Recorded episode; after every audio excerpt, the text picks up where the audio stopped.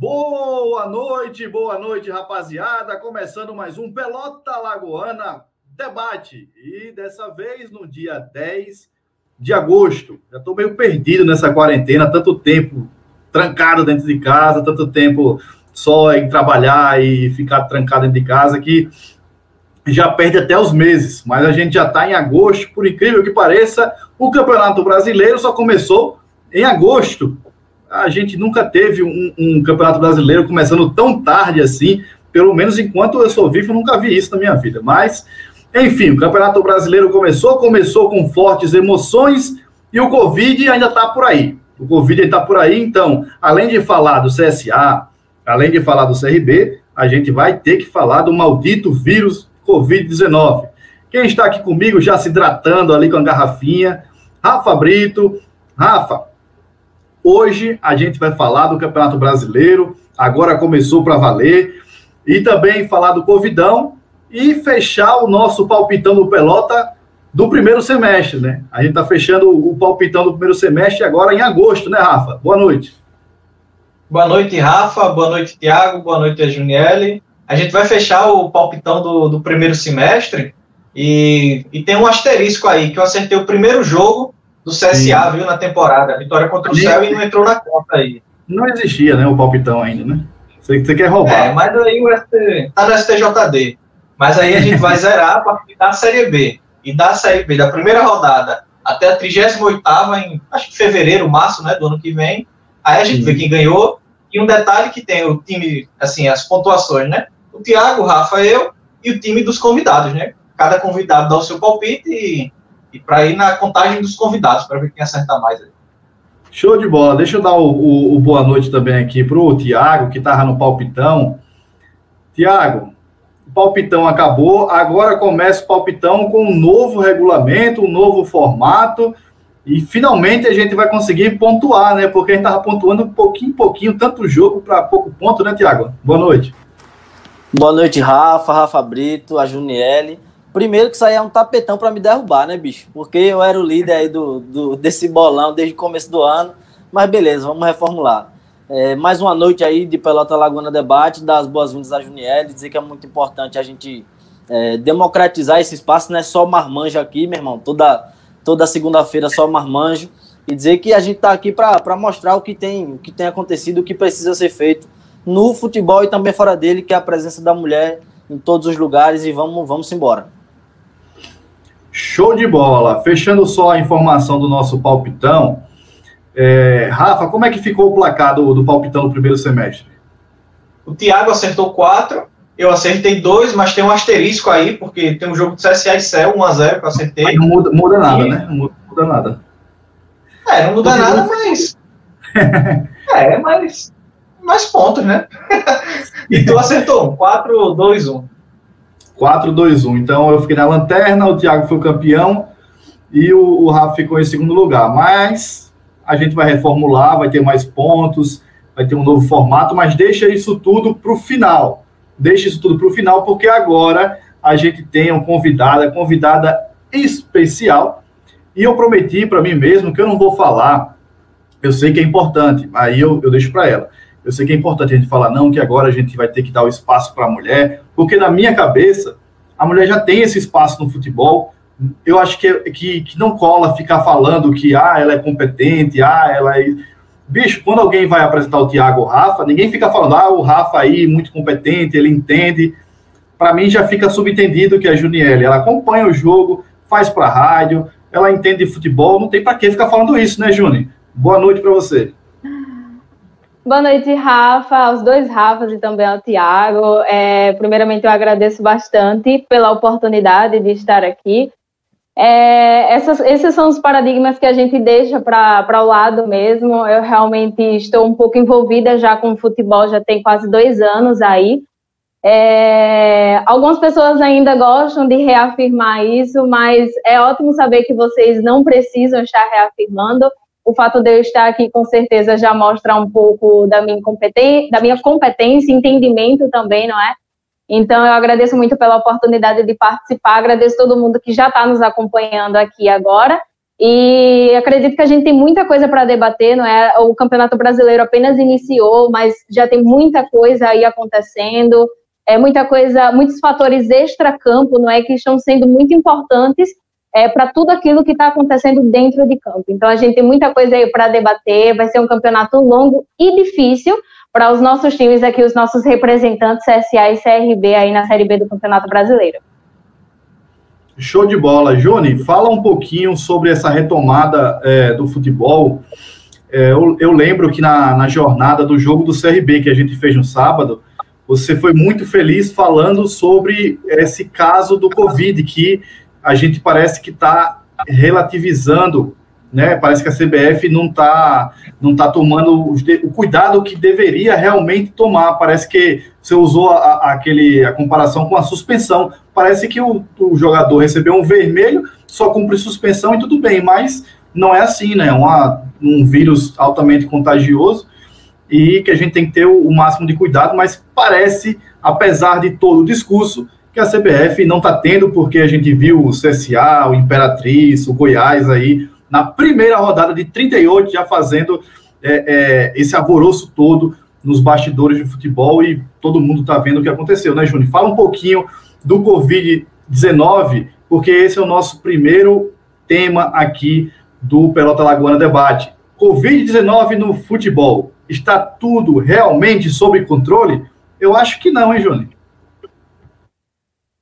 Também acho que não, Rafa. É, olha, é bem difícil falar sobre isso, porque no meu entendimento, na minha cabeça, esse ainda não era o momento do, da retomada do futebol. A gente iniciou nesse fim de semana, né, o Campeonato Brasileiro, mas a gente já teve aí a retomada já bem mais de um mês dos campeonatos estaduais, regionais, como a Copa do Nordeste também.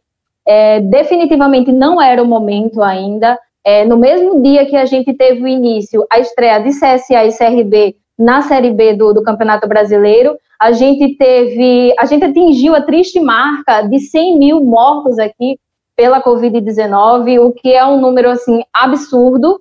É, a gente tem muitas pessoas que não acreditavam que poderia acontecer isso, mas aconteceu. É, ainda tem tantos outros números aí, tantas outras mortes que, talvez, que talvez estejam subnotificadas, não é? Não, a gente não tem um controle exato do que dos números, então, é muito triste. É uma retomada que, na minha opinião, é um pouco. É, não deveria ter acontecido ainda. É, a gente sabe que, mesmo a CBF bolando todo esse protocolo, ainda acontece de, de da gente ter jogadores aí que acabam se infectando. O caso do CSA é um exemplo disso, e não é o único. É, é muito fácil a, a contaminação e a transmissão, não é? Você pode chegar no momento fazer o teste, naquele momento você não está contaminado e depois do teste você se contaminar e acabar passando para outras pessoas. É muito, muito fácil isso. É uma doença nova, a gente não sabe exatamente como ela se comporta, como ela é, chega nas pessoas exatamente.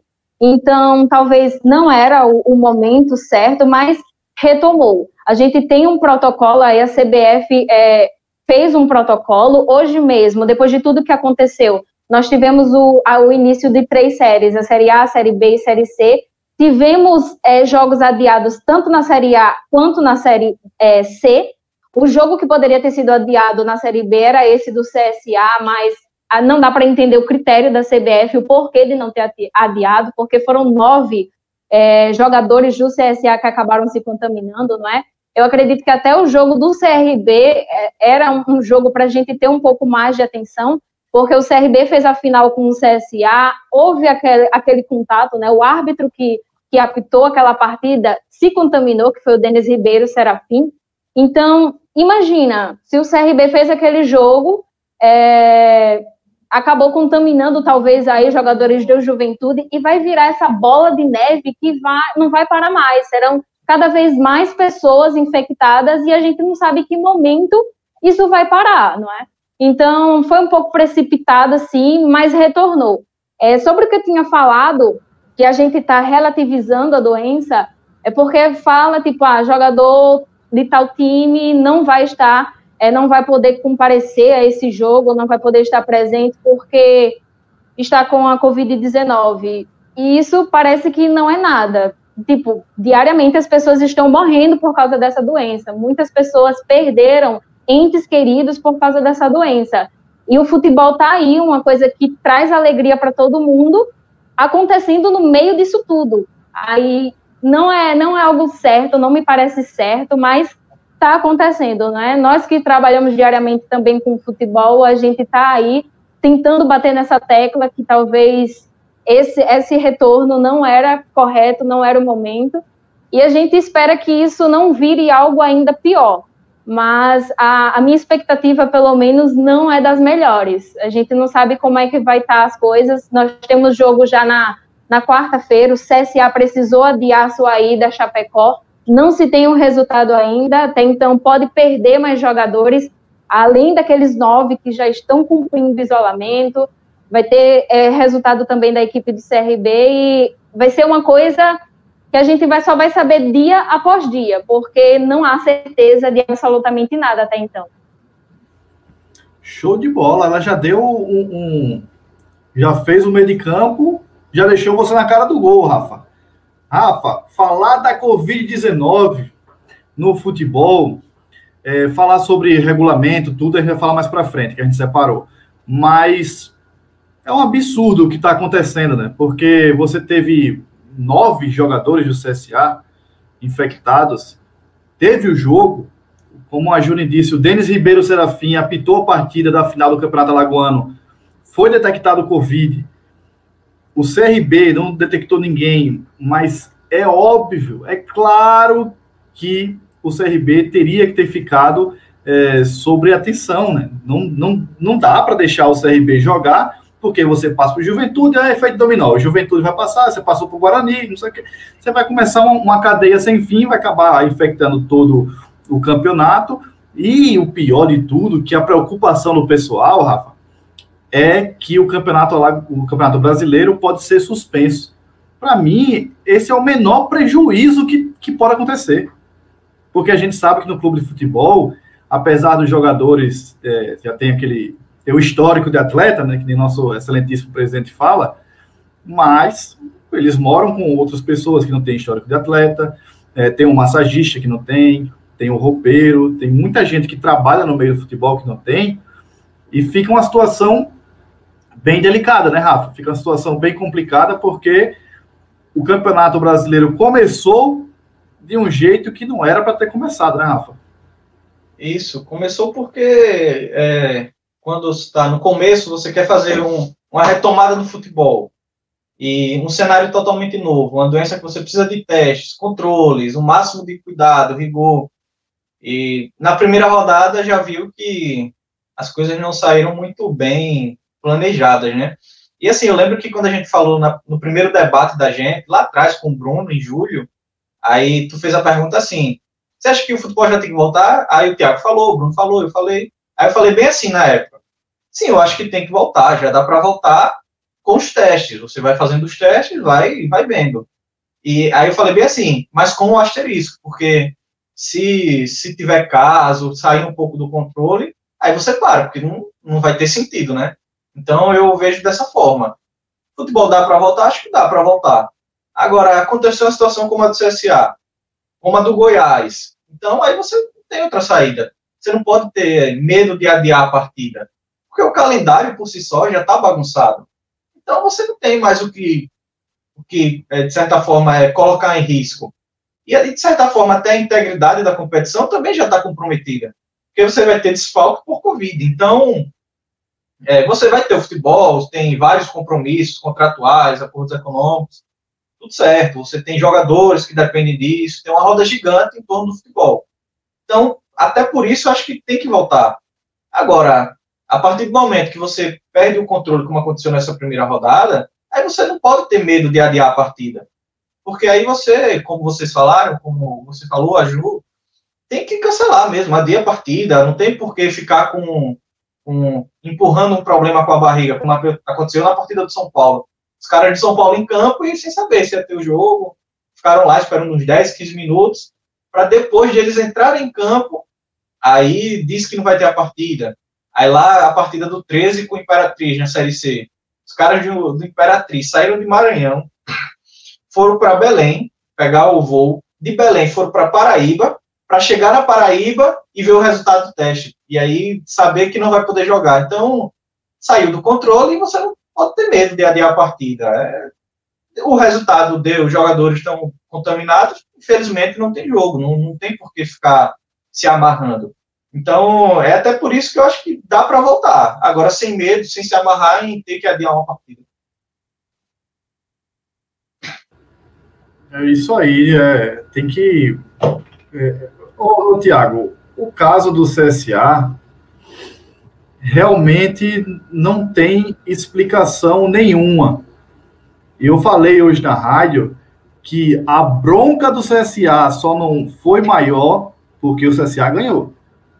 Porque se o CSA tivesse perdido essa partida, com a partida das duas partidas de domingo, do Imperatriz, do Goiás, sendo adiada, e a do CSA não, é, não tem sentido, né? A bronca ia ser muito maior. Agora, Tiago, a pergunta que eu vou fazer para você é, é, o que, é, é algo que depois desse, desse final de semana ficou martelando na minha cabeça. Você acha que esse campeonato brasileiro vai acabar? Rapaz, pode até acabar, mas não no tempo previsto, né? Eu acho muito difícil que o regulamento, esse, esse calendário aí, que como o Rafa falou, já tá tão bagunçado, termine do jeito que tá planejado, né? Que foi planejado é, recentemente. Porque, primeiro, esses pontos que a gente destacou aqui, que é preciso se ter muita, muita sensibilidade quanto a isso tudo. Primeiro, porque a gente está falando de uma crise de saúde pública, isso é, isso é um fato. E segundo, que além dos jogadores que a maioria, que não, não são todos, obviamente, que fique claro, dos jogadores da Série A, Série B, tem condições de bancar tratamento. Os clubes, alguns clubes têm essa condição de, de bancar os tratamentos devidos, medicamento, assistência aos jogadores e às famílias. Mas e aí, a gente pega um time como o 13, como outro time da Série C. Como é que vai ser é, esse, esse procedimento de prevenção e de cuidado, mesmo pós-contágio, de jogadores, de família, de, de funcionários do clube? É preciso que se tenha muita sensibilidade nesse momento, porque a gente está falando de uma crise de saúde pública. E outra coisa que eu também queria destacar é o que eu falei, como o Rafa disse aí, lá na, na live com o Bruno, na, em julho ainda, no primeiro, primeiro Pelota Laguna Debate, eu falei que enquanto o governo aqui de Alagoas está tá flexibilizando ah, o decreto de isolamento social, e aí a gente vê que, pelo menos teoricamente, a coisa está evoluindo aqui, é o que se passa para a população, o consórcio Nordeste, que é uma pasta, que é um órgão, que está gerenciando isso tudo, está estudando esse caso especificamente no Nordeste, como já, como já diz o nome, estava ah, incluindo Maceió e algumas cidades do interior como no grupo para decretar lockdown. Então fica meio que, que uma bagunça. Enquanto o governo, os governantes vão liberando algumas atividades, os setores não essenciais, um órgão maior diz que precisa restringir ainda mais ah, o, o modo em que a gente estava vivendo. Então, é uma doença desconhecida que a gente ainda não tem, não tem controle, está muito longe de ter controle. É óbvio que vai diminuindo a, o, o índice, a curva de contágio aqui na capital, principalmente, tem caído, mas não está sob controle. E uma alternativa que a gente estava tá, comentando internamente é aquela questão de dividir em grupos, de ver como é que se pode disputar essa Série B, se tiver que continuar, se tiver condições de continuar, em alguns locais específicos, em alguns pontos estratégicos, já que não tem torcida, já que não tem presença de ninguém nas arquibancadas de torcedor, então, joga para um lugar específico, não vai ter que estar tá viajando, não vai ter que estar tá se expondo ainda mais. Então, é preciso se ter muita, muita sensibilidade nesse momento para poder continuar com o Brasileirão. Mas, dando a minha opinião, eu acho muito difícil terminar o, o Campeonato Nacional com o calendário que está montado diante de toda essa situação. O Rafa, o Thiago já, já deu uma palhinha aí sobre o nosso próximo assunto, que é por que não alteraram o regulamento das divisões do, do Brasileirão, né? Porque a gente viu a Champions League vai ser disputada toda em Portugal, é, a, a, a, Copa do Nordeste toda na Bahia. Você se escolher um ponto, um ponto estratégico, realiza as partidas lá e termina com a segurança formando uma bolha. A gente viu também a, a NBA, a maior liga de basquete do mundo, toda na Disney acontecendo. A mesma coisa para a MLS, que é o campeonato é, de futebol lá dos Estados Unidos. Por que não foi feito assim no Campeonato Brasileiro? Porque eles usaram até um exemplo bem próximo, que, que foi a, a, a Copa do Nordeste, não dava para ter feito grupos, que nem o, o Tiago falou, e sair rotacionando esse, essas sedes, esses clubes, do que você está fazendo viagens, duas viagens, cada clube fazendo viagens semanalmente, tá claro para mim que não tem condições de acontecer um, um, campeonato brasileiro da Série B ABC, né? Não tem condições fazendo viagem o tempo inteiro sem definir sede, sem você criar uma bolha, né, Rafa? É, e é engraçado porque você fazer o, o calendário tanto da Série B, principalmente Série B e Série A, para fazer logística de viagem é muito complicada, em situação normal. É muito complicado. Quando o CRB, por exemplo, tem que jogar lá em, em Belém do Pará contra o Paysandu, quando o Paysandu estava na Série B. É uma viagem logística complicada. Às vezes sai de Marcel para São Paulo, de São Paulo vai para Belém. Ou então vai jogar lá no Rio Grande do Sul, faz esse mesmo percurso. Então, assim, nunca são viagens fáceis, por mais que sejam próximas. E se for perto, aí vai de ônibus. Se for em Salvador, se for em Fortaleza. Então, em, em tempos normais, já, já é difícil você fazer uma logística. E ainda mais agora, com esse contexto de espera o teste para poder viajar. E, e, assim, é engraçado, porque, assim, engraçado do ponto de vista trágico, né? Porque como que, que liberam um clube para viajar sem o resultado do teste, como aconteceu na Série C? Aconteceu com Vila Nova, aconteceu com Imperatriz. E talvez acontecesse com o CSA se não tivesse tido esses problemas na primeira rodada. Que a CBF só, só adiou a viagem do CSA porque viu o tamanho do estrago da primeira rodada. Então, é, a mudança de regulamento era algo assim mais simples, né? Porque você, sei lá, concentrava cinco clubes em uma sede, testava todo mundo lá, mantinha sob controle e depois revezava para dar tempo de fazer as 38 rodadas, se quisesse manter o regulamento. Então, assim, é, tinham alternativas para serem testadas. Infelizmente, não, não foram colocadas à mesa, né? Preferiram manter um campeonato sob o ponto de vista como se tivesse tudo normal.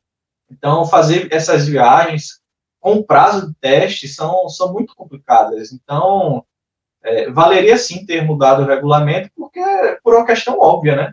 Não precisa nem ser muito especialista da área da saúde para saber que isso seria um risco, né? Então, acho que quiseram retomar o campeonato como se as coisas estivessem ao normal e como se só testar fosse o, o, o bastante, né? E está provado com uma semana que um final de semana, né, que só testar não tá, não é o correto.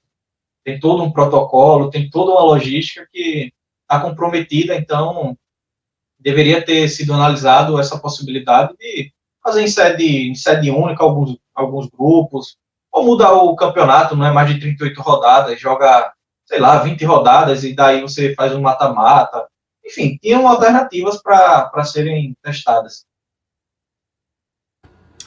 É, antes de pedir a opinião da Juniele, eu queria agradecer a audiência, é uma audiência focada 100% na nossa convidada de hoje, né? A Juniele está arrasando aí nos convidados, tem a, a Gabriela, o Anderson, é, Nilana, é, Joiane, Gustavo, tem uma galera, galera massa aqui na, na live, e eu vou pedir já para o pessoal para deixar o likezinho no canal, já se inscrever também, Juni, você foi convidado e já trouxe uma galera para assistir também, né, Juni?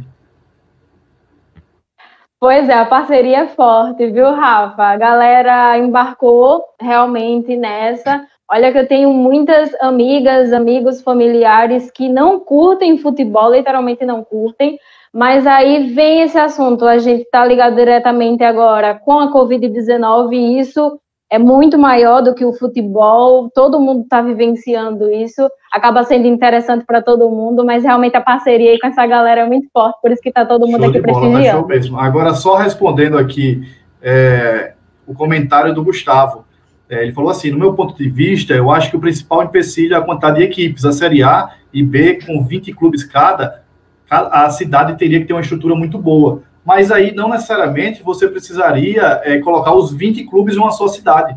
Você poderia definir quatro sedes, é, sei lá, Porto Alegre, São Paulo, Bahia e Ceará. Define, fica cinco times em cada sede, você disputa aí de volta desses cinco times, depois cada time vai revezando nas outras sedes, para assim terminar as 38 rodadas. Eu acho que esse seria um, modelo de disputa que caberia mais né, na, na, situação atual. Júlio, não dava para ter um, um, um, modelo melhor de disputa? Ah, com certeza dava, não é? Se a gente consegue imaginar aqui algumas possibilidades, porque o pessoal que é responsável por isso não conseguiu também. Eu acho que, assim como nossos governadores, nosso presidente, todo mundo está querendo levar esse problema assim, empurrando literalmente com a barriga. E não é diferente com o pessoal da CBF. Eles estão querendo diferenciar, sim, do que foi adotado na Europa, Estados Unidos, com diversos esportes. O pessoal está achando que aqui a pandemia está controlada, o que não está.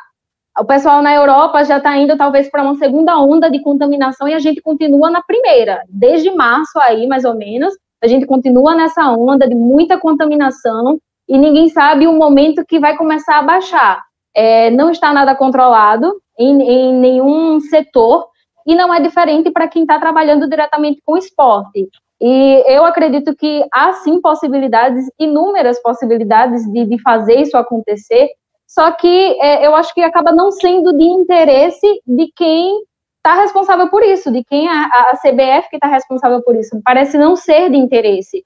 Agora, depois de tudo que aconteceu, a gente teve o início da série A, B e C, depois de, de tudo que aconteceu, hoje já tivemos mudanças no protocolo. Para quem ainda não sabe, os clubes mandantes agora, eles vão precisar realizar testes 72 horas antes da partida e 24 horas antes eles vão ter que enviar é, esses resultados e os clubes visitantes eles precisam enviar os resultados 12 horas antes da viagem, mas ainda assim não é garantia de nada. Uma pessoa, um jogador, uma, alguém da comissão técnica pode estar livre da, da Covid naquele momento, aí vai viajar, acaba sendo contaminado, sem saber, acaba transmitindo. Então é uma linha muito tênue, a gente não tem como ter controle disso, é preciso muito debate e muita sensibilidade para a gente poder chegar a uma conclusão de como a gente pode fazer isso funcionar. É, é bem por aí mesmo. O, o Tiago, tem alguma algo mais a acrescentar sobre o papo Covid ou vamos passar para o futebol mesmo? Acho que já foi bem, bem debatido. Vamos passar para o futebol aí. Passa a bola. Ô, Rafa. Você quer falar? Vai, diz, Rafa. Só que, que eu esqueci de comentar que a gente estava falando no grupo na sexta-feira à noite, né? Quando saiu, quando saiu os resultados. Os resultados não, mas quando começou a, a, a gente a saber que teve esse problema no CSA que o Marlon publicou no Instagram. E aí que a gente tomou um pouco de conhecimento e com o passar das horas é que, que a gente foi saber a situação. Que a gente estava falando assim, da, a respeito da divulgação do, dos exames, dos testes, que aí eu até falei no grupo, que esse monitoramento, a forma de testagem, os protocolos, sei lá, eu acho que a CBF podia ter um, um, um espaço na, na página do site, é, uma aba, um site à parte, sei lá, da CBF, para que ela controlasse tanto a forma, é, um exemplo, CSA fez teste após a final do Alagoano na quarta, pronto. Aí lá a CBF publicar, CSA fez teste com 40 pessoas na quarta-feira, dia tal portal o exame vai sair na sexta, dia tal. Tantos jogadores estão doentes ou não. E, assim, a CBF é, controlar isso, para isso ser divulgado, para manter uma coisa mais uniforme, de certa forma mais organizada, uma maneira mais clara e até como forma de prestação de conta. Porque, para mostrar que o futebol está sendo é, feito de maneira segura. Então, Sim. esse aspecto da divulgação, eu acho que poderia ser uma coisa mais centralizada para que para que pudesse ser feito e aquela outra ideia que a gente falou, né? Sei lá, de acordo com tantos desfalques, você cancela a partida a dia porque vai ficar inviável ter um jogo. Imagina se fosse a última rodada da Série B, o CSA com nove desfalques, como como não ia ser, né? Então a gente falou essas ideias, né? Assim, coisas mais básicas, né? Que a gente não é nenhum especialista do assunto de coronavírus nem nada, só assim ideias que talvez pudessem ser aplicadas por quem está organizando o campeonato. É, né? É, é, são ideias, como Tipo, a gente aqui abre a, a, a, o Pelota Lagoana Debate, em 30 minutos já teve um monte de ideia boa, debate no chat também, o pessoal já mandando ideias, e tipo, é tão claro como alguns absurdos passaram pela CBF, porque, tipo, você tem que ter um limite, ó, a partir de sete jogadores não tem partida. Porque, bicho, você com sete jogadores infectados, esses sete jogadores infectados, eles têm convívio diário com outros jogadores. Para mim, não, é tipo, não tem, não tem condições você botar na cabeça que, tipo, ah, não, só foram esses sete mesmo, é, isola eles e vamos jogar. Para mim não faz sentido, mas se para eles está fazendo sentido, ok. Agora, só para título de informação, o CSA testou ontem, né? O, o teste PCR, que é o, o da, da, da, da, CBF mesmo, a exigência da CBF para os times jogarem. É, o teste PCR é o, o, teste padrão ouro, né? O melhor teste que tem, o, o cotonetezinho no nariz, aquele deve ser uma beleza. E o CRB testou hoje pela manhã. Então, o CRB a gente vai ver o resultado amanhã para ver se tem alguma atualização, para ver se tem algum desfalque.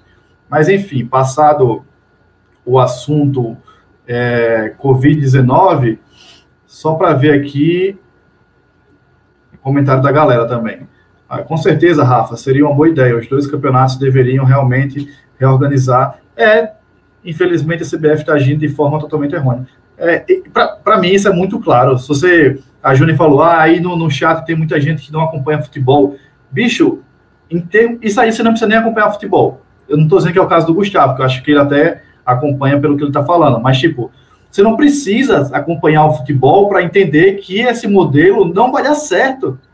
É uma delegação inteira, são mais de, de, de 25 pessoas viajando e de volta, né, Rafa? Imagina quem estava no voo do, do elenco do Imperatriz, o voo de Belém para Paraíba. Imagina como a galera ficou quando soube da notícia. é, é, não sei não, sei não. É, mas vamos lá, vamos passar o assunto, senão a gente passa até amanhã aqui falando só do, do Covidão. Esse Covid que já encheu o saco já. Vamos falar do CSA?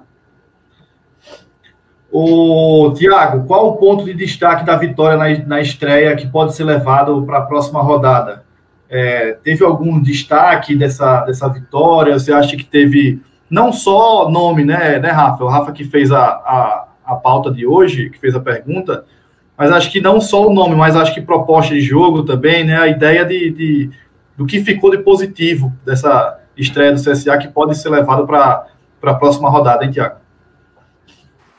Rafa, acho que o que fica de positivo é ver que o CSA, mesmo sem, se não me engano, foram cinco jogadores do, do time considerado titular, tem essa, essa capacidade aí de se reorganizar, porque é uma coisa que a gente tem debatido desde o começo do ano, é, da dificuldade do CSA de encontrar um time que tenha a cara do, da equipe titular.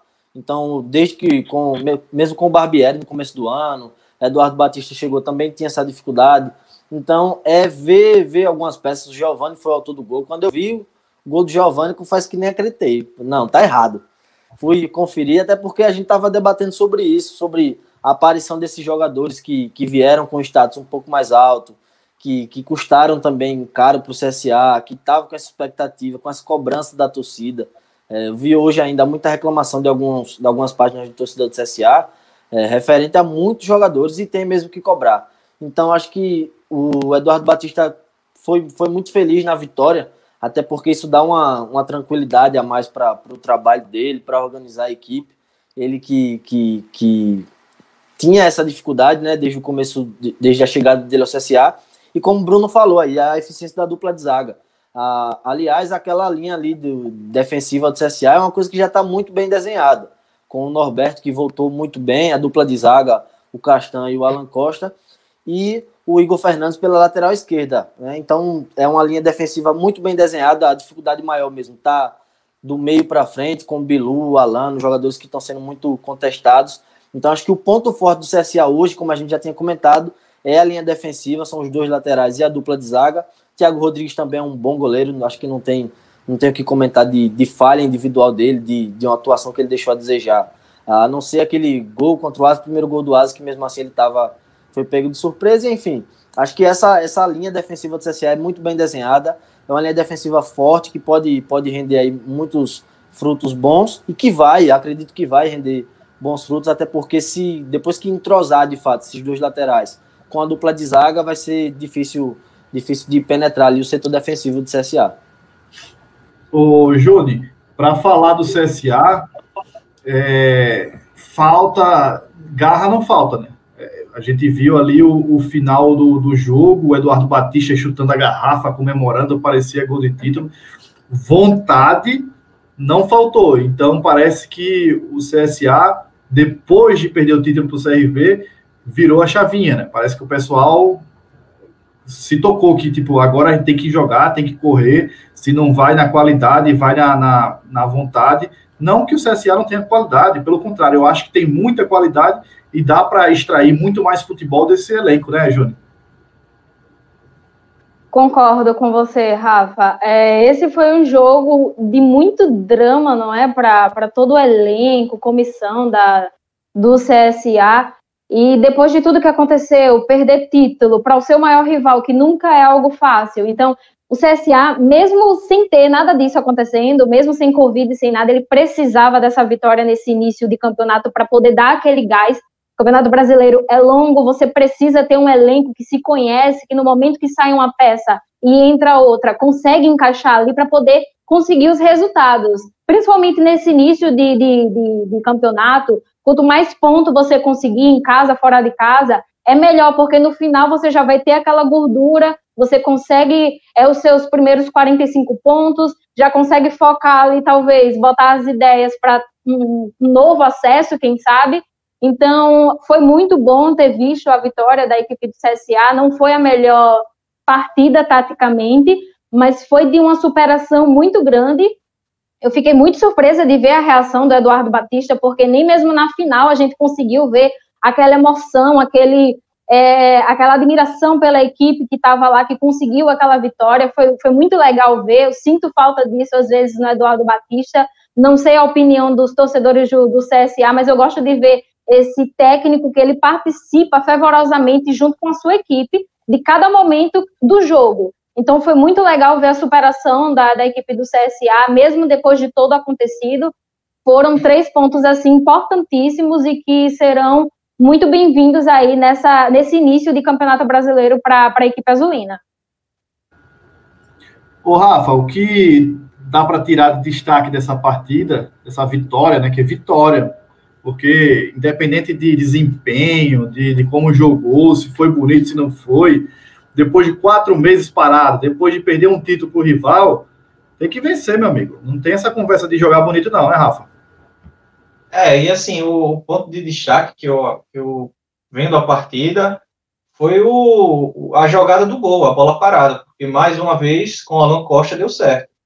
Deu certo no clássico antes da, antes da, da final, antes da semifinal, da, aquela última rodada né, da primeira fase, foi um gol de bola parada, e de novo a bola parada deu certo. E assim, você vê a jogada do gol, não foi algo aleatório de momento que os caras combinaram, assim, não pareceu, né? Pareceu ser algo, de certa forma, trabalhado, porque quando você vê uma segunda partida consecutiva, com o Alan Costa é, participando na bola, bola parada, e assim, ele vai para a marca do pênalti e ajeita para o Giovanni. Então, assim, não foi algo meio aleatório. Então, acho que o ponto de destaque é esse, porque você vai precisar da bola parada nesse momento do CSA. Você vai, você vai cobrar o quê do time que tem nove desfalques? Então, vai, vai ter que ser na bola parada. E um ponto de destaque, além da bola parada, o Thiago Rodrigues também, que fez uma defesa de falta especificamente que foi bem bonito, assim, bem difícil. Então, o CSA nesse ponto, nessa fase, vai ter que ser vai ter que ser muito na bola parada, porque antes mesmo, com todos os jogadores, você já estava com dificuldade de criação, de encontrar equipe, então agora é, vai depender mais do que nunca de uma bola parada. Ô Rafa, já que está com a palavra, continua aí com, com a pelota, já para a gente passar para a próxima pergunta o que o Eduardo Batista pode tirar desse elenco no momento, o que ele pode extrair ainda mais. E só para deixar também para o pessoal o, recado, participem, a gente faz a pergunta aqui, você dá sua resposta também no comentário, a gente bota. É, é, essa interação ao vivo é bem importante para a gente saber a opinião da galera, para além de nós quatro que está debatendo, tá todo mundo junto debatendo o, o, o mesmo assunto. É, o Rafa, quem o Eduardo Batista pode tirar desse, desse elenco no, nesse momento agora? O, o que, ele, que ele pode tirar, que dá para ser tirado, é o improviso de posição, porque quando a gente, assim, a gente não sabe os nomes dos jogadores que estão com Covid, mas a gente deduz que pela, pela ausência na relação, né, a gente tem aí o Norberto, Igor Fernandes, Diego Renan, Michel, o Andrigo, Márcio Araújo, o Iago, o Marquinhos. Então, assim, a gente deduz que eles são os desfalques pela doença, né? Então, que vai ter que tirar daí é o improviso de jogadores, como já foi com, com a entrada do William Rocha, que entrou de volante, depois entrou o Lucas Dias pela direita, então ele vai ter que, que aproveitar muito bem o elenco ao máximo porque quando a gente olha para quem sobrou, né, de certa forma, quem está inteiro, 100%, o, o Eduardo tem cinco zagueiros. Então, assim, esquema defensivo ele tem a roda aí para fazer em, em, momento de é, segurar a partida. Você vai para as laterais, um lado só tem o Rafinha, no outro cai. Então já fica uma coisa mais. Já fica mais desfocado. Você vai para o meio campo, também já começa a pesar. O ataque é a mesma coisa. Então ele vai ter que e, e muito bem nesse do, do, improviso, porque é o que vai dar para fazer, né? Então, quem, quem pudesse desdobrar em mais de uma posição, e foi engraçado até o, o atacante, o Neto, que fez a estreia dele. O cara praticamente não pegou na bola, entrou no intervalo e saiu, acho que 35, 40. E, e ele entrou, como o CSA não tinha bola, ele fazia só na marcação ali, só corria, tentava ajudar o Caio Felipe na marcação, então o, a participação do cara ali foi só correr, marcar o, marcar o time do Guarani pelo lado direito e acabou sendo sacrificado, né? Porque não, não teve nem chance de mostrar o futebol e saiu. Então, vai ter que ser assim, no improviso e enquanto tiver peças para poder escalar. E se tiver jogo na quarta-feira, né? Porque a gente vai ver esse exame agora, amanhã, né? Do, da partida para Chapecoense. Então, de certa forma, a gente está falando do jogo, mas também nem sabe também se, se vai ter a partida. Ô, Tiago, e depois de passar quatro meses sem receita, numa pandemia que você vai perder jogador por lesão, por desgaste, é, por Covid, é, não tem dinheiro também para contratar, que eu acho que deve ser a situação, né? O, o Marcos Barbosa já deu a declaração hoje que não está com muito dinheiro em caixa para fazer contratação. O CSA também não deve estar tá com dinheiro para contratar, porque essa é a realidade das maiorias das empresas a maioria dos brasileiros, não só dos clubes. Ninguém está com dinheiro de sobra para ficar demitindo e contratando jogador. É, então, é esse é o momento ideal para um técnico se reinventar e extrair o máximo possível do elenco, né, Tiago? E também seria num cenário normal, com menos intensidade, digamos assim, né? Porque, como a Juniele falou anteriormente, o campeonato é muito longo e principalmente com essa correria que a gente tá agora, ah, o CSA tá marcado para jogar quarta-feira e de repente não joga. Aí já quebra uma sequência, tem que voltar quando volta um jogo em cima do outro. Então vai exigir muito além do além de, dessa questão técnica e tática dos jogadores também fisicamente. Então o Eduardo vai precisar, o Eduardo e todos os treinadores do Brasil, do mundo, vão precisar de peças de reposição, mesmo que sejam improvisadas, como o Rafa falou. Então vai ter que jogador jogar numa função ali que não é a dele, fazer a do companheiro, lidar com a ausência de volante, a ausência de zagueiro, de lateral. Então é uma situação bem complicada, uma situação que anteriormente dificilmente foi vista, mas que a gente já batia na tecla, já, já se sabe disso, que para uma temporada tão longa e tão, com um calendário tão apertado como a do, do Campeonato Brasileiro, é preciso que se tenha muita peça de reposição. Então ele vai precisar quebrar um pouquinho a cabeça para talvez improvisar um zagueiro de volante, subir um lateral, recuar um atacante. Então, são, são situações que dificilmente ele teria que passar, mas aí você pega num jogo como esse, como foi esse agora contra o Guarani, tem nove desfalques. E aí ninguém garante que para o jogo de quarta-feira vai ter menos ou vai ter mais. É, é uma, é uma questão muito, muito insegura. Então, ele vai ter que se desenrolar e vai ter que botar a mola dele, o Eduardo, Marcelo Cabo, todos os treinadores para poder não não deixar cair é um, um termo muito complicado, mas para tentar é, diminuir ao máximo esse impacto na saída de um titular e de um jogador que atue na, naquela posição para a entrada de um reserva que não atue naquele, naquele setor do campo. Ô, Júnior, é, a pergunta do Gustavo aí. É, eu falei que está sem dinheiro, está sem caixa, que é, é fato, os clubes estão, mas dá para você fazer um acordo de empréstimo, dá para você fazer um acordo de liberar um jogador, pegar outro, dá para fazer alguns acordos aí para você reforçar o time. Você acha que o Eduardo Batista ele tem que tirar mais desse elenco ou o CSA realmente tem que contratar, hein, Júnior? Acho que alguns pontos é necessário contratação mas o Eduardo ainda vai precisar de um pouco mais de tempo para ele ver exatamente quais é, contratações pontuais ele precisa, porque tudo vai ser muito incerto agora. É, nesse último jogo ele precisou fazer algumas improvisações, não é? Ninguém sabe ainda como é que vai ser na quarta-feira. Ele não pôde adiantar na última coletiva o que ele esperava da equipe dele, e a gente também ainda não, não tem ideia. Tudo vai depender do, do resultado do que sair amanhã. A gente sabe que esses nove que, estão, que estavam fora no, no jogo do sábado não retornam, porque eles precisam cumprir é, esse protocolo da, da quarentena, não é? Precisam ficar afastados. Então, é, eu acho que ele ainda vai precisar um pouco mais de tempo para ele poder definir exatamente as peças que ele precisa. É, é um momento difícil, os clubes não, não têm o dinheiro para poder fazer a contratação, mas tem jogador aí. Você pode talvez não contratar aquele nome de peso, mas tem, você tem que ter alguém para poder é, é, preencher esse vazio que vai ficar, não é? Porque você vai acabar perdendo, não apenas por conta da, da Covid-19. Você tem lesão, você tem suspensão aí, é um campeonato longo, independente do que for, você acaba perdendo o jogador e precisa repor. Então, eu acho que talvez não agora, mas em breve, ele, diretoria do CSA, Marcelo Cabo, diretoria do CRB também vão precisar e talvez fazer contratações pontuais para poder passar por esse campeonato. O Rafa, só para a gente encerrar o papo CSA, é, o CSA jogou no sábado, 9 horas da noite, venceu o Guarani por 1 a 0 e joga na quarta-feira já, né? Joga na quarta-feira de 4 e meia da tarde na Arena Condá, não é isso? É, tá marcado, talvez, né? Tá marcado, né? Mas tá marcado, explica, explica aí para o pessoal um pouco se o CSA tá pedindo mesmo essa suspensão do jogo, porque nos bastidores ali, eu conversando com, com o Emerson Júnior hoje, ele falou que o CSA tá mexendo os pauzinhos para não jogar, porque, como a Júlia disse, tá com, com baixa ainda, né? Você perdeu os jogadores para a primeira rodada, não necessariamente ele vai voltar para a segunda. Certamente não voltarão. Né? E você pode perder ainda mais. Né? Isso, e, e, assim, o CSA venceu, mas não era nem para ter tido o jogo. O CSA venceu, mas não era para ter tido o jogo ali.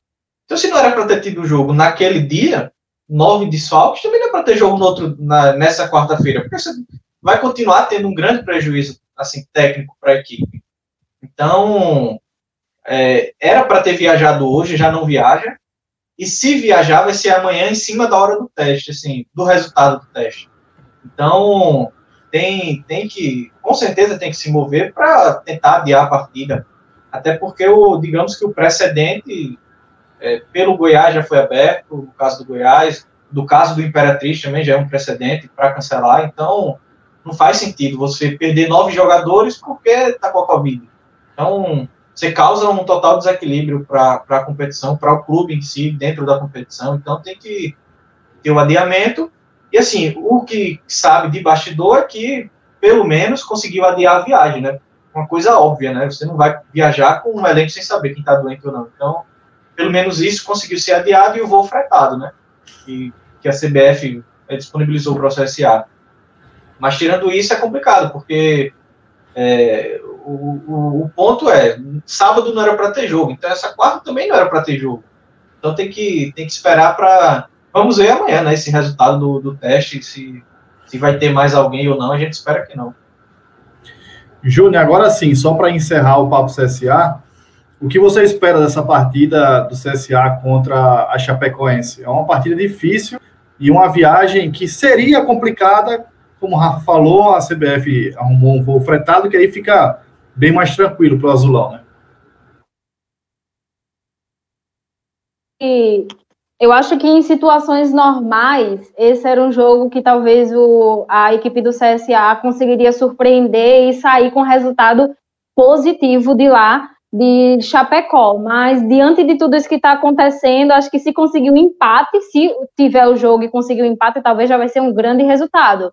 Porque não é fácil jogar lá é, em Chapecó. É, a Chapecoense mesmo passando por toda a dificuldade nessa temporada, são problemas financeiros, a equipe ainda não é, é, das melhores assim, passou por umas dificuldades no campeonato estadual, mas depois da chegada do Humberto Luzer, eles conseguiram é, melhorar um pouco isso. Iniciou a, o Campeonato Brasileiro em jogo contra o Oeste, que vai ser o adversário do CRB, é, ficou do empate, mas foi o time que mais esteve próximo de conseguir a vitória. Faltou um pouco mais de capricho, talvez, para conseguir ali marcar. É, mas ainda assim, eu acho que em condições normais o CSA teria boas chances de sair de lá com a vitória. Agora, com isso, como tem essa incerteza de quem joga, então é bem difícil falar, mas eu espero que se acontecer o jogo, que consiga talvez trazer pelo menos um pontinho aí, já vai ser bem, bem importante para o CSA. Um pontinho com certeza será muito importante para o CSA. E é por isso que quando alguém me pergunta, ah, o CSA briga pelo acesso, o CRB briga pelo acesso, bicho, muito improvável, muito improvável você cravar alguma coisa nesse início de, de temporada com uma temporada maluca dessa. Não dá para cravar quem vai subir, quem vai brigar para não cair, porque você não sabe se o CSA vai poder contar com o Michel Douglas uma partida, se não vai poder contar na outra você vai poder contar com, com, com o Thiago Rodrigues no gol, ou depois não vai poder contar.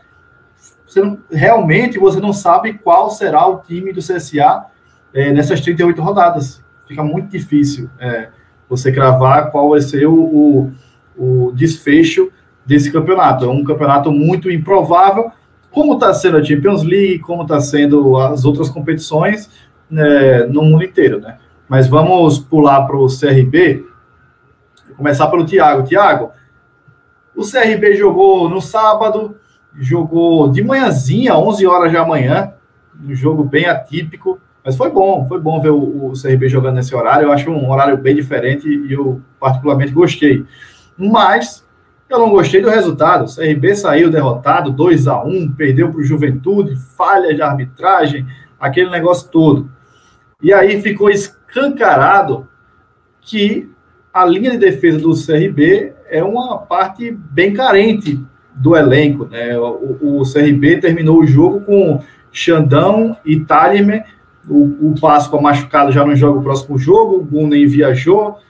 É complicado, né? É complicado a situação do CRB, mas esse setor defensivo é mesmo a parte mais carente do elenco, é mesmo onde o CRB precisa dar um jeito, seja com categoria de base, seja com contratação, empréstimo, o que for? Eu vou começar dando logo o detalhe que eu não vou comentar sobre o Léo Príncipe. Viu? Depois daquele último programa, eu me abstenho a comentar sobre esse cara. Mas eu concordo, sim, a linha de defesa, a linha defensiva do, do CRB é a mais carente, é o setor mais carente do time. Até porque quando a gente vê é, a dupla de zaga Gum e Páscoa, é, mesmo assim, o Páscoa ainda dava umas vaciladas, a gente comentou sobre isso. É, ele, apesar de não entregar a paçoca, né?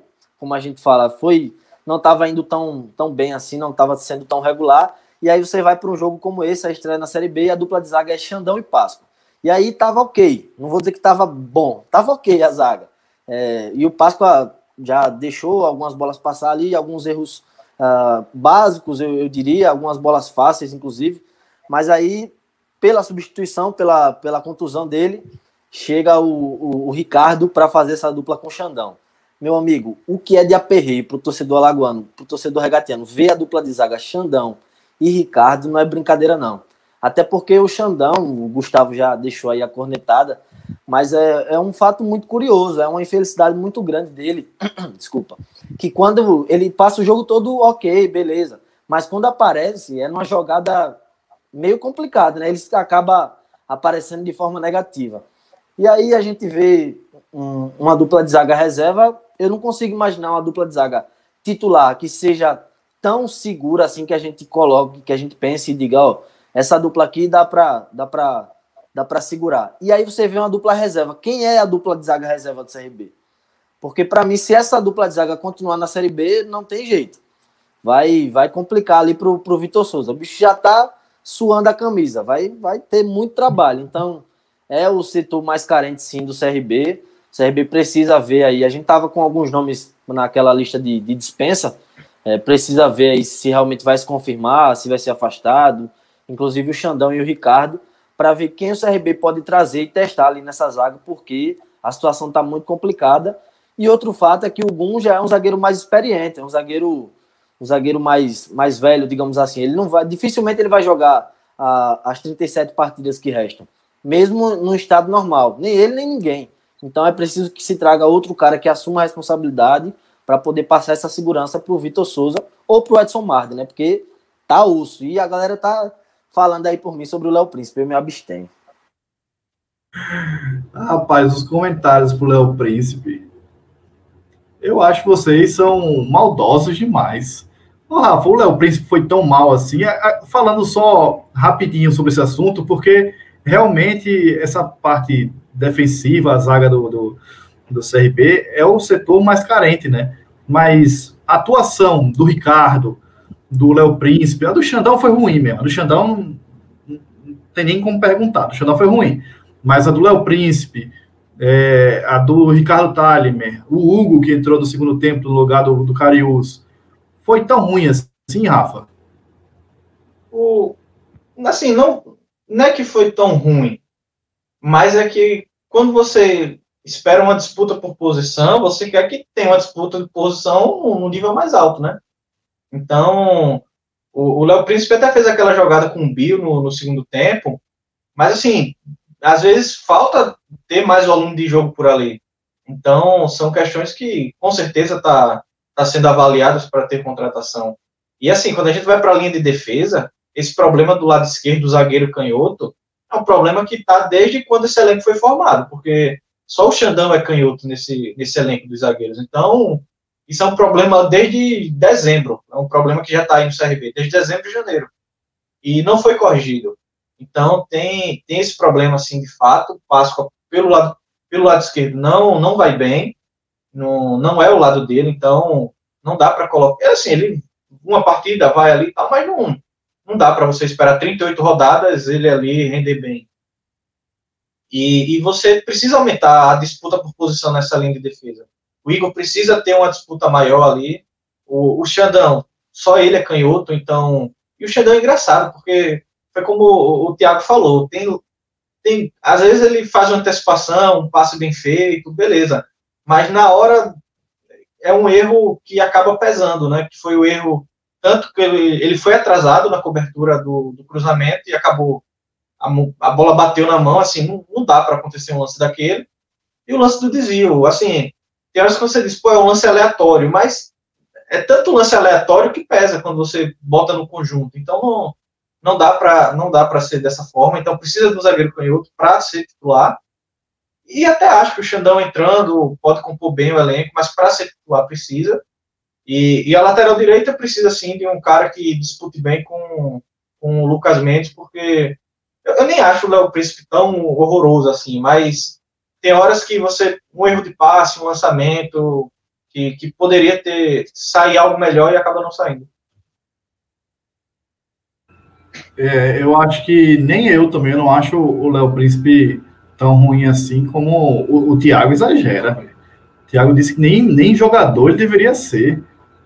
Aí, Thiago, você tá pegando no pé do você marcação. Sabe o que é isso? Thiago, corintiano, raiva da desgrama do Léo Príncipe.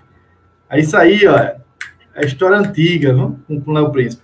Ah, não acho tão. Conheço, pô, conheço. eu não acho tão ele tão ruim assim. Eu acho que, que dá para compor o elenco. O mesmo para o Hugo. Eu acho que o, o, o Taliman também não, não foi mal. Dá para ter ritmo de jogo, dá para compor o elenco também. Tem que ver também o Thaleson Kelvin. Infelizmente, o, o CRB liberou o garoto da base, o Alan, que foi capitão da Copinha, né? Foi liberado. É, e ele seria o canhoto, né? É, ele seria o canhoto. Mas. Mas fazer... lá na CB, né? É, não para ser titular. Mas se ele serve para o time sub-23 do Corinthians, certamente deve servir para a Série B também, né? Para ser pegar alguma minutagem, não para ser titular. Mas para a Juniel eu vou fazer outra pergunta. Júnior, o Washington e o Tiaguinho, eles ganharam, ganharam pontos por uma vaga no time. Eu gostei muito da, da partida do Washington e também do Tiaguinho, Júnior. É, o Tiaguinho era um jogador que eu tava querendo ver bastante, né? Achei que ele ainda foi um pouquinho tímido nessa última partida contra o Juventude, mas não dá para cobrar tanto, né? O garoto tá tendo poucas oportunidades ainda, é preciso que ele entre mais para que ele possa mostrar aí serviço de verdade. Eu acho que num todo o CRB não foi bem nessa, nessa primeira partida, e o que é completamente normal, a equipe do CRB vem aí é, disputando vários jogos num curto espaço de tempo, teve viagem, é, então teve toda a situação também da arbitragem, né, mas eu prefiro deixar um pouco isso de lado. O CRB não conseguiu fazer uma boa, uma boa apresentação num todo do jogo.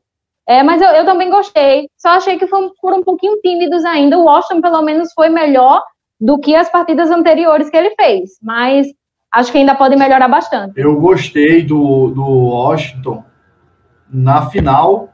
Eu acho que ele entrou bem. O Jatobá se machucou na final. Ele entrou. Gostei do Washington na final. Gostei do Washington nessa partida contra o Juventude. E é um jogador que, se o pessoal estava pedindo para ser dispensado, acredito que não será, não. É, ô, Rafa, tem alguma coisa mais para acrescentar desse, dessa estreia do CRB? O, o Washington, ele, naquele clássico da última rodada, o time todo jogou mal, mas com impressão muito ruim do Washington ali. Muito ruim. E até pelo histórico, quando ele jogava com o Claudinei não dava certo. E na final, ele entrou muito bem. Ele entrou muito bem mesmo ali. E essa primeira partida, ele jogando de primeiro volante, é claro que não, não, colocar o Claudinei no banco é muito difícil. Qualquer jogador que chegue para colocar o Claudinei tem que estar em um nível muito grande. Então, mas pensando na sequência da Série B, o Washington deu uma resposta muito boa. E, e assim, eu olhava meio desconfiado, será que ele consegue repor? E, e, a partida que ele fez, a final do Alagoano e essa da Série B, eu acho que foi uma, foram partidas bem, muito boas mesmo, assim, de de saber que ele pode não ser o titular, mas pode dar conta. E o Tiaguinho, rapaz, eu não sei se eu gostei tanto da partida dele, mas acho que nessa partida contra o Oeste, eu continuaria com ele, né? Que deixaria o Jatobá no banco. Achei que o Tiaguinho deu um. mostrou serviço, assim, uma boa partida, bem consistente. É, eu ficava um pouco desconfiado é, comparando com o Jatobá pela força física. O Jatobá é um pouco mais forte, mais alto. Não sei se é mais alto, mas assim, mais forte, encorpado. E o, o Tiaguinho é mais magro e tal. Mas assim, a partida do Tiaguinho foi muito boa. A, a construção, saída de jogo, a marcação com o Austin. Então, assim, Claudinei e Tiaguinho, eu acho que já, já seria minha dupla para esse jogo contra o Oeste. Uma partida muito boa, impressão muito boa. E, e principalmente porque você acirra a disputa por posição. Então, eu acho que eu já colocaria Claudinei e Tiaguinho né, na quarta-feira. Agora, Claudinei e Washington não dá, né, Rafa? Não, não dá porque aí você muda muito a forma de jogar, a saída de bola, a distribuição do time. É, é um jogo, assim, é uma situação de jogo quando você precisa estar na defesa, vai segurar o resultado, mas começar a partida em si com, com os dois, aí eu acho que, que não dá não, não, não fica legal não. Ô, Tiago, o Gustavo falou aqui, o Gustavo está participando bastante e é, é, esse tipo de participação que a, que a gente gosta, que a gente coloca aqui, porque é a, é a participação também que, que agrega. É, e quanto mais gente comentar desse, desse mesmo nível, a gente começar a debater junto, melhor ainda, acrescenta mais o debate. Ele perguntou se o Magno Cruz é outro que até agora não mostrou, mostrou para que veio. Ele já merece banco, na opinião de vocês? Para mim, ele não merecia nem a titularidade, desde o começo. Eu venho falando que foi um jogador que ele chegou para ser titular. Eu nunca concordo com a ideia de um jogador que chegou para ser titular. Ele tem que conquistar a, a posição de titular. E para mim, o Magno Cruz, ele não mostrou um bom futebol ainda, mas aí você vai. Quem entra? O Luiz também está jogando bem. O Bill, o, o Bill é, é, que nem o Vinícius Júnior, né? ele corre, corre, corre, mas na hora da decisão parece que não toma a decisão certa, né, Tiago? É, é, é, o Magno Cruz, ele tá jogando porque merece ou tá jogando porque a concorrência também não tá chegando junto? Eu acho que é um pouco dos dois, mas eu vou discordar um pouquinho, viu? Eu acho que ele não apresentou um grande futebol ainda, mas o Magno ele tem aquela característica de garçom. Ele é um cara que, que pensa bem o jogo. Eu gosto do, do estilo de jogo do, do Magno, estava até comentando isso, é, que ele tem um, um, aquele último passe, o, a bola para pifar o cara. Ele pensa bem o jogo. Ele é um cara que, apesar de não estar, primeiro a gente precisa levar em consideração isso. É, a forma física dele, ele teve pouco, pouco tempo de jogo recentemente então, até ele se adaptar, até ele realmente começar a jogar o futebol que, que assinou o contrato dele com o CRB, pode ser que leve um tempo, um tempo maior. Mas eu gosto do futebol do Magno Cruz. Acho que eu não colocaria ele no banco, primeiro, porque o estilo de jogo dele me agrada, o, o, a maneira como ele, como ele pensa o jogo, como ele vai, vai ali na, na linha de fundo, como ele vem buscar a bola para fazer o jogo ali pelo lado direito, eu acho interessante. E acho, inclusive, que ele vai render muita coisa boa, muita assistência, principalmente. Mas é, outro ponto que a gente também precisa levar em consideração é esse fato da concorrência. Porque o Luíde, a gente estava comentando e elogiando aqui. Acho, inclusive, que quem zicou o Luíde foi o Rafa, viu? Rafa Brito que zicou o Luíde, porque tava falando dele todo o programa, todo o programa ele falava. Espinha dorsal do CRB é o Luíde, aí lascou o homem. Então, por esse, por esse ponto também, eu não colocaria o Magno no banco. Acho que vai demorar um pouquinho para ele encaixar, para ele recuperar o ritmo de jogo, o tempo de bola, essas coisas. Mas eu acho ele um bom jogador e acho que vai render bons frutos. Também lembrando do Darlison, né? Ele comentou aí, Gustavo. É, é importante que se dê esse, essa, oportunidade para o menino. Mas vamos, vamos ver essa sequência para levar em consideração esse, esses fatores. Mas eu gosto do Magno Cruz. Só para encerrar esse papo e a gente ir para o palpitão, o Lucas Jordão falando, o Felipe Menezes está entrando bem, está merecendo a titularidade? Eu acho que sim. Para essa partida, é, eu já deixaria o Tiaguinho, que nem o Rafa disse, titular. É, a zaga, para mim, tem que, infelizmente, tem que ser Gum e Xandão, infelizmente. O Lucas Mendes, na, voltando para o lugar do Léo Príncipe. E o Felipe Menezes, eu acho que ele já tem que ganhar a titularidade, pelo menos uma moralzinha aí nesse jogo contra o Oeste, no lugar do argentino. E eu não entraria com o Magno Cruz, tentaria colocar mais velocidade e imprimir mais velocidade com o Bill. Mas eu entendo também como o, o Thiago tem outra opinião, o Marcelo Cabo também deve ter essa outra opinião. Mas vamos para o nosso palpitão, vamos para o nosso encerramento, que a gente passou de uma hora de live, uma hora de Pelota Lagoa Debate. E quando o papo é bom, só vai, né? Vai, vai seguindo. Naquele dia com o Alberto, passou de, de duas horas de, de conversa, a gente foi bater no outro dia. Mas vamos para o palpitão. Primeiro palpite é quarta-feira, quatro e meia. A gente sabe nem se vai ter jogo, mas está aí. Chape e CSA, começando pela Juniele. 1x0 CSA. Tá confiante, e aí, Tiago? Vou colocar o 2x1 pro CSA, gol, gol, no finalzinho do jogo ali, desempatando. E aí, Rafa? 1x0 Chape. Alguém tá anotando esse placar? Ou vou ter que voltar eu... aqui no, no vídeo para assistir de novo para anotar? Eu faço isso, eu volto no vídeo para depois atualizar. Beleza, então vou anotar não, senão vai perder tempo. Eu vou apostar no 0x0. 0x0 é um pontinho, é um bom tamanho pro, pro CSA. Um pouquinho mais tarde, aqui no estádio Repelé, tem CRB e Oeste. Quarta-feira, 5 horas da tarde. Juniele, qual será o placar do jogo? 3x1 CRB. E aí, Thiago? 2x0 CRB. Gol do Léo Príncipe? Não. Gol do Tiaguinho, lei do ex. Léo Príncipe vai fazer gol nem tão cedo, meu. E aí, Rafa? É, a Juniele pegou 3x1, o Thiago também, quando eu pensei depois do 2x0. Eu vou botar um. Eita, poxa, porque a defesa do CRB não está muito consistente, né? Então vai ter que levar um gol. Então 2x1. 2x1 CRB. Eu vi, eu vi um meme no, no Instagram que era Xandão em campo. É, como é o. Como é, Thiago? Xandão em Não campo. tem placar em branco. Rapaz, um jogo, pô, primeira rodada, os caras já estão na maldade. Eu acho que essa partida vai ser 1x0 pro CRB. Foi o teu placar, Rafa? Foi não, né? Foi 2x1. É, 1x0 pro CRB. Eu acho que nessa partida o Xandão vai mitar fazer aquele gol de falta. Vamos pro final de semana. Tem Náutico e CRB. Sábado, às 7 horas da noite. E aí, Júnior? Um a um. 1x1. E aí, Thiago? 2x1 Náutico. Rapaz. E aí, Rafa?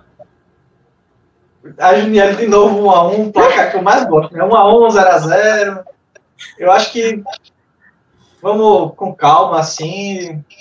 Bote. O Thiago falou quanto? 2x1 pro Náutico. Eita. Então, 3x2, Náutico. Rapaz. Assim você complica. 2x0 pro Galo.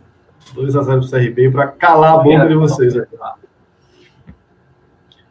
CSA e Cuiabá no sábado às 9 horas da noite. Aí o bicho pega, viu? Porque o Cuiabá.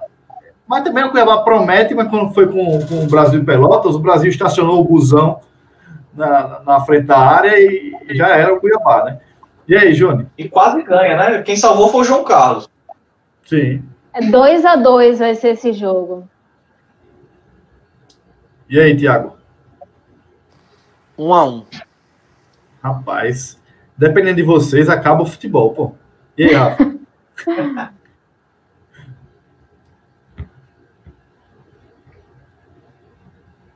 Oi? E aí, meu filho? Tô, pode falar. CSA e Cuiabá. É, 1x2 Cuiabá. 1x2, 1x2 Cuiabá. 1x2. Complica as coisas. CSA. Tô passando aqui o resultado da galera. A Fernanda disse que vai ser 1x1.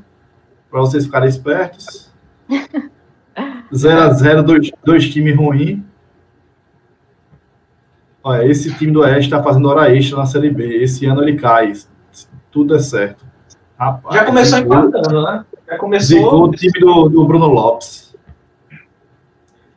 Léo Príncipe vai calar a boca do Thiago. Eu tô torcendo. Você, olha, você não sabe como eu tô torcendo para isso, velho.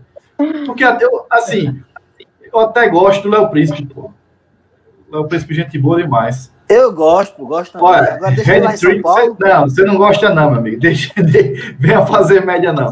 Red Trick do Léo Príncipe, aí, aí já é demais. Só se fizer que nem no, no, no Play 1 antigamente, você pegava o Roberto Carlos e tava no ataque, né? Só se botar o Léo Príncipe no ataque para fazer três gols. Tem que ficar de olho no Jean Carlos do Náutico. 2x1 CSA, o pessoal tá deixando aqui, ó. Salve, salve para quem foi campeão alagoano, o maior de Alagoas. Galera, ele tá no título, viu? E foi em Rafa. Ah, E o Davi aqui, CRB Mato Grosso, né? Que é o time do Cuiabá. O João Carlos, Conceição, Everton Senna, é, Felipe Ferreira, Maxwell, William Santana, o Chamusca. É o CRB time- com a do Cuiabá. é um galo que não deu certo. Eu, eu- eu gosto de falar assim, é um galo que não deu, rapaz. certo. João Carlos. Se tiver, se- não, mas se tivesse dado certo, tá até hoje. É o galo que não deu certo. Olha, CSA e Cuiabá vai ser 2 a 0 pro Cuiabá. E é com essa que eu me despeço. Ô, Gabriel, Gabriel Alagoano Fly, ele falou: a live tá acabando, cheguei agora. Infelizmente tá, a gente tá com 1 hora e 13. Mas aí, quando acabar, tu pode voltar e assistir tudo do, do, do começo. E lembrando que esse bate-papo vai estar disponível também em podcast, é, no Spotify, no Deezer, no Apple Podcast, no Google Podcast, vai estar espalhado em várias plataformas aí. Aí, se tu quiser escutar na academia, academia né, não está liberado, mas correndo na, na Tá rua, liberado. lavando Tá liberado a academia? Tá liberado. Tá para mim. É porque É. é um local que você pouco frequenta, né? É um local que eu não entendo muito, mas Já não tava antes, né? Antes da pandemia já também já tava. Bicho, mas a pandemia tava uma desculpa boa para não ir à academia, pô. Não, Quando é, voltar. Mas aí o que eu faço muito também, às vezes fico jogando aqui um Xboxzinho, fico, deixo um podcast rolando, vai varrer a casa, deixa o podcast rolando, porque aí você não precisa ficar olhando para a cara desses três marmanjos aqui o tempo todo, né? A Juniele até agrada, mas a cara do Thiago. Olha, você passar uma hora olhando para esse menino bonitinho, aí complica. Nem minha mãe aguenta, pô. Galera, então é isso. A gente vai estar disponível em podcast. Lembrando que essa semana ainda tem Pelota Lagoana Análise. A gente fazendo aqueles videozinhos curtinho aqui, disponibilizando no YouTube, falando de um tema é, atual, mas fazendo análise e puxando o debate para vocês também. E próxima semana, tá passando aqui embaixo, Pelota Lagoana Debate, toda segunda-feira, às 10 horas da noite, a gente vai estar aqui. Lembrando que o Pelota Lagoana Debate não, não é um programa que existe porque a pandemia está aí. A gente vai ficar aqui depois que a pandemia passar, e se Deus quiser, vai passar o mais rápido possível, a gente vai continuar por aqui. Juni, queria agradecer demais a participação. Você só agregou ah, o programa, tanto em audiência quanto em nível de debate.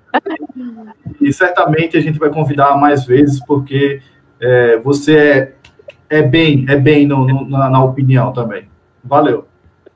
Valeu, Rafa. Eu fico muito feliz, de verdade, com, com o convite. É sempre muito bom, tanto é que uma hora e quinze aí já de debate e a gente nem sentiu. O assunto conseguiu desenrolar muito bem aqui. É, teve a participação de toda essa galera, todo mundo que eu falei, que chegou aqui, colou com a gente, participou do, do, do, nos comentários. Eu queria agradecer de coração a todo mundo é que isso permaneça não apenas agora que eu estou aqui, mas esses caras eles são bem talentosos também. Quem gosta de futebol, se inscreva na página e também continuem aqui vendo esses vídeos que é muito legal. É, queria agradecer novamente pelo convite. Foi um ótimo debate, tanto é que passou bem rápido. Agradeço bastante a vocês e espero que aconteça mais vezes. Show de bola, show de la pelota. Tiago, Aquele abraço para você. Dormir que amanhã tem trabalho, né? Um abraço e só vou ficar preocupado com uma coisa, velho. Será que o Léo Príncipe vai dormir bem essa noite? Nem pega no pé esse.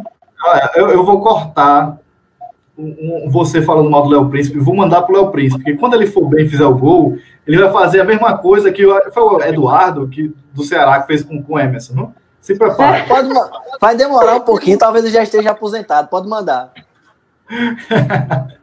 valeu, valeu, galera. Valeu, galera. Valeu, Tiago. Valeu, Rafa. Rafa, tudo certo, né? Tranquilo. Próxima segunda-feira tem mais.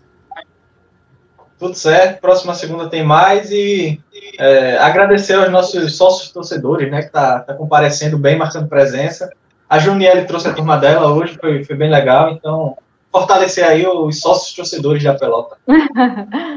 Show de bola. E só respondendo o Gabriel, é, ele falou: boa, vou assistir. Só responde uma coisa logo. Chegará reforços terá saída do CRB? Sim, sim. E essa semana terá saídas e reforços. Certamente essa semana o CRB vai se movimentar. Então é isso. Mais alguma coisa, galera? Tamo junto. Valeu. Valeu. Até mais, aquele abraço. Valeu. Próxima segunda-feira tem mais Pelota Lagoana no Debate. Encontre a gente também no Spotify, no Deezer, no Cashbox, no iTunes, todo canto aí que você procurar o Pelota Lagoana, a gente tá lá. E também Pelota Lagoana Análise durante essa semana. Valeu, aquele abraço. Fique com Deus.